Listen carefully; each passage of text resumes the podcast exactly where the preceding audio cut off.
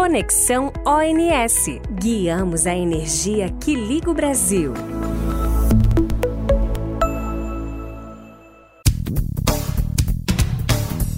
Olá a todos, sejam bem-vindos ao nosso podcast Conexão ONS. Eu sou Ana Patrícia, analista de comunicação do operador, e o tema do episódio de hoje é o Plano da Operação Elétrica de Médio Prazo do Sistema Interligado Nacional 2022 também conhecido como PARPEL, processo que avalia o desempenho do SIM no horizonte de cinco anos. Neste ano, os relatórios do PARPEL 2022 abrangem o horizonte de análise de 2023 a 2027 e são apresentados em dois volumes. O primeiro volume, subdividido em três tomos, está associado às obras do Plano da Operação Elétrica de Médio Prazo das instalações de transmissão do SIM, e o segundo volume, a evolução dos limites de transmissão nas interligações interregionais. Adicionalmente, é apresentado um sumário executivo no já conhecido formato de revista, que traz os principais destaques do Parpel 2022. Mas ninguém melhor do que o nosso time de engenheiros da área de planejamento elétrico do ONS para explicar mais sobre o Parpel, nos apresentar os destaques deste ano e os principais resultados. Estamos aqui com cinco super convidados que representam as várias regiões do país. Adriano de Souza, Kleber Mazon, Bruno Cessa, Bruno Dutra e Fernando Xavier, sejam muito bem-vindos. Começando com você, Adriano. Obrigada pela participação. Conta para quem está ouvindo a gente aqui quais são os objetivos do Parpel e qual a importância que ele tem para a sociedade. Patrícia, nós é que agradecemos a oportunidade de divulgar um pouco do nosso trabalho. Quanto à sua pergunta, o principal objetivo do papel, conforme já rapidamente abordado em sua introdução, é garantir que a operação futura, nos próximos cinco anos, seja realizada com níveis de segurança adequados, garantindo confiabilidade no suprimento de energia a todos os consumidores do país. Note que atingir esse objetivo não é fácil, especialmente porque isso não pode ser alcançado a qualquer custo. Nós devemos garantir o atendimento elétrico adequado aos consumidores residenciais, comerciais e industriais do país, além de promover o escoamento do parque gerador, assegurando o menor custo da operação e, é claro, o menor impacto para todos nós consumidores de energia. Essa busca pelo equilíbrio entre segurança operativa e custo da operação é uma constante no desenvolvimento desse processo. Se, pelo aspecto de mais curto prazo, o papel visa recomendar medidas operativas para mitigar eventuais problemas encontrados, pelo aspecto de médio prazo, a indicação de obras de ampliações, reforços e melhorias, bem como uma proposição de adequação cronológica do nosso plano de expansão da transmissão. Só para esclarecer de forma bem simplificada, ampliação se refere a uma nova subestação ou linha de transmissão. Reforço é o aumento de capacidade de uma subestação existente. E melhoria diz respeito à instalação, substituição ou reforma de equipamentos em subestação existente, só que visando manter a prestação do serviço. Muito bem. Agora, Kleber, é, são muitos os destaques dessa edição, mas eu queria que você destacasse os principais pontos desta edição do Parpel. Patrícia, o plano da operação elétrica traz diversas informações interessantes para o setor elétrico. Todos os resultados desse ciclo 2023 a 2027 estão consolidados no sumário executivo, disponível no nosso portal de relacionamento Sintegre. Ao longo deste podcast, vamos conversar sobre os principais destaques, como os limites de interligações entre subsistemas, os impactos dos recursos energéticos distribuídos e também a conexão dos agentes de geração. Mas olhando aqui sobre o aspecto de carga e geração, posso citar como destaque a previsão de carga do SIM, que foi estudada nesse ciclo e atinge cerca de 111 GB em 2027, correspondendo a um crescimento de 18%, quando comparada com a máxima carga verificada em 2022. E em relação à geração de energia, atualmente a capacidade instalada do SIM está em torno de 186 GW, e ao final de 2026, a previsão é chegar a 208 gigawatts, considerando aqui os dados oficiais da nossa matriz futura. Desse montante, 95 gigawatts são usinas eólicas e fotovoltaicas, o que vai representar mais de 35% da matriz energética do país. Se olharmos especificamente para a geração solar, o crescimento previsto é ainda mais expressivo, passando de aproximadamente 7 GB em 2022 para incríveis 55 GB em 2026. Essas previsões consideram todas as usinas que até o fechamento do Parpel em novembro do ano passado tinham um contrato de uso do sistema de transmissão, o CUST, assinado ou que estavam buscando se conectar à rede por meio de pedidos de parecer de acesso válidos ou em andamento no ONS.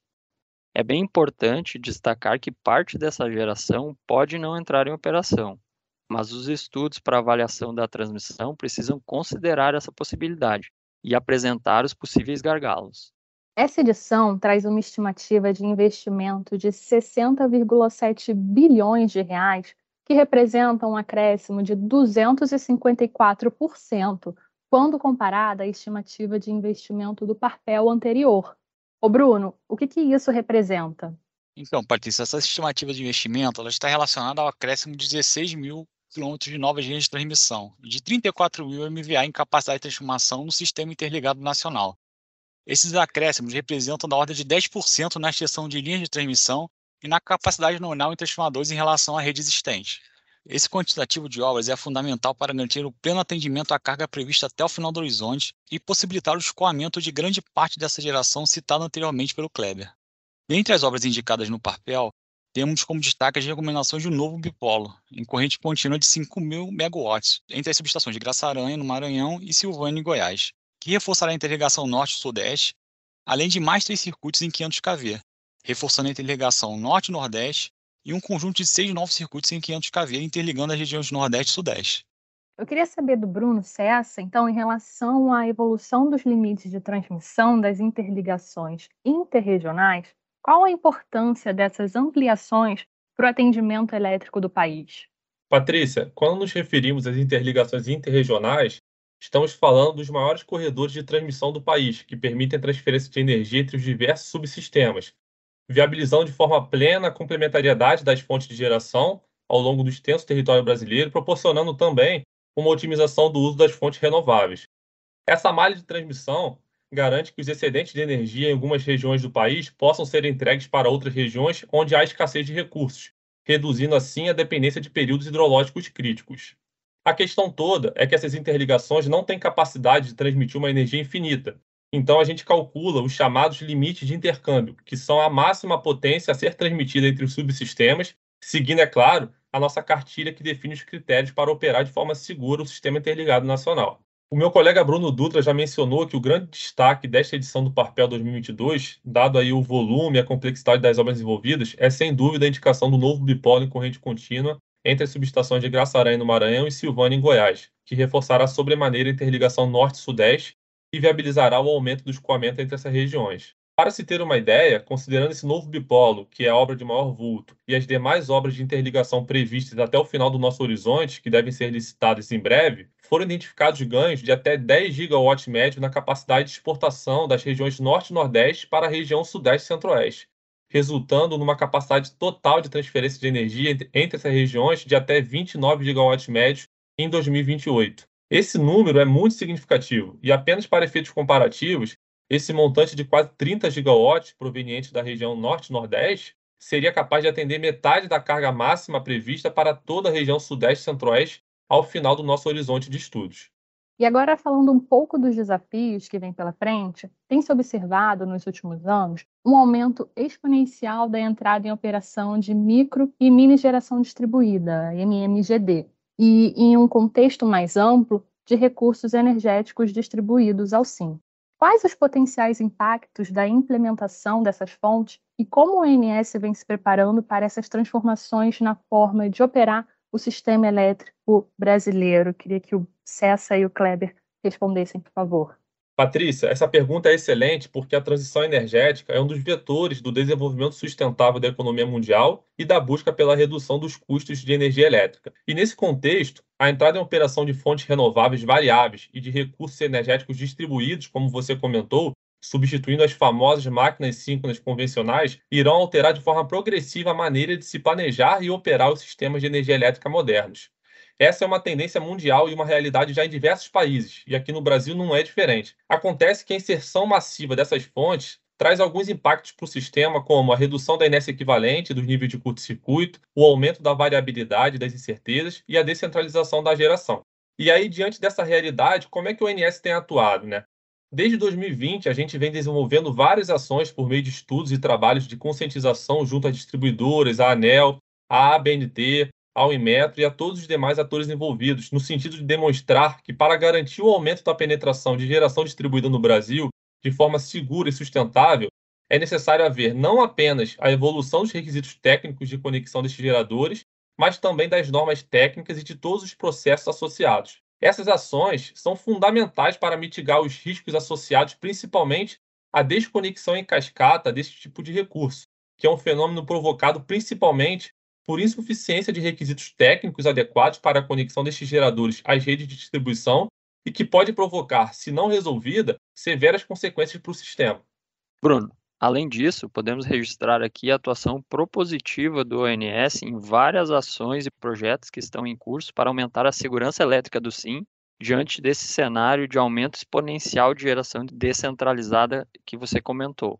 Entre eles, o projeto de integração ONS-DSO, que busca propor um novo modelo de coordenação entre ONS e as distribuidoras, ou DSO, no contexto de alta penetração de recursos energéticos distribuídos, a inclusão das estimativas de geração da MMGD na cadeia de modelos energéticos, que poderá ocorrer já em 2023, e os projetos de aprimoramento dos sistemas de supervisão e controle associados aos recursos energéticos distribuídos e de estabelecimento de requisitos para os serviços de telecomunicações. Ô, Fernando, e como viabilizar a conexão ao sistema interligado nacional e garantir o escoamento desse expressivo e crescente potencial de geração por fontes renováveis eólica e principalmente a solar?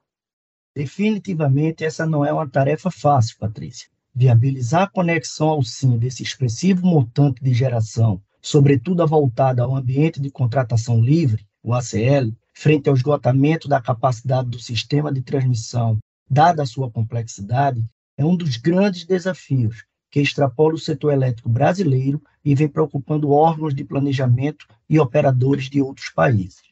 A capacidade de escoamento do sistema de transmissão se tornou um recurso escasso e a atual forma de avaliação das condições de acesso, que se dá por ordem cronológica, também conhecida como a fila do acesso, não vem se mostrando como a mais adequada para tratar a complexidade do tema. Apenas para se ter uma ideia, o montante de geração já otorgado com solicitação de acesso ao INS e entrada em operação no horizonte do Parpel 2022 era da ordem de 80 gigawatts, baseado nas informações que tínhamos até dezembro de 2022. Isto equivale ao atendimento de toda a carga do SIM, verificada agora no final de janeiro. Esse elevado crescimento de geração por fontes renováveis eólica e principalmente solar, no norte de Minas Gerais e em toda a região do Nordeste, resultou no esgotamento do sistema de transmissão para o escoamento de geração nessas regiões. Nesse ambiente, é necessário uma mudança de paradigma de alocação da margem de escoamento. O ONS apresentou ao MME, à ANEL e à EPE uma proposta para equacionar tanto as questões que envolvem o grande volume de informação e solicitação de acesso, quanto a alocação da margem de escoamento, seguindo uma lógica econômica que considere a seleção dos projetos mais promissores, a modicidade tarifária e maiores garantias de implantação desses empreendimentos. Nós entendemos que a solução para a alocação competitiva da margem de escoamento poderá ser ampliada e adaptada para atender de forma estrutural qualquer acesso de geração ao sistema interligado nacional. Pessoal, estamos chegando ao fim de mais um Conexão ONS. Obrigada, Adriano Souza, Kleber Mazon, Bruno Cessa, Fernando Xavier Bruno Dutra, pela participação de vocês. Com certeza todos nós aprendemos muito durante esse papo e o sumário do Parpel 2022, ciclo 23-27, já está disponível e pode ser conferido na íntegra lá no nosso site ons.org.br. Você também pode acompanhar a ONS nas redes sociais, no LinkedIn e no Instagram, @onsenergia E no nosso portal de relacionamento com os agentes, o Sintegre. Obrigada principalmente a você, ouvinte. Um grande beijo e até a próxima.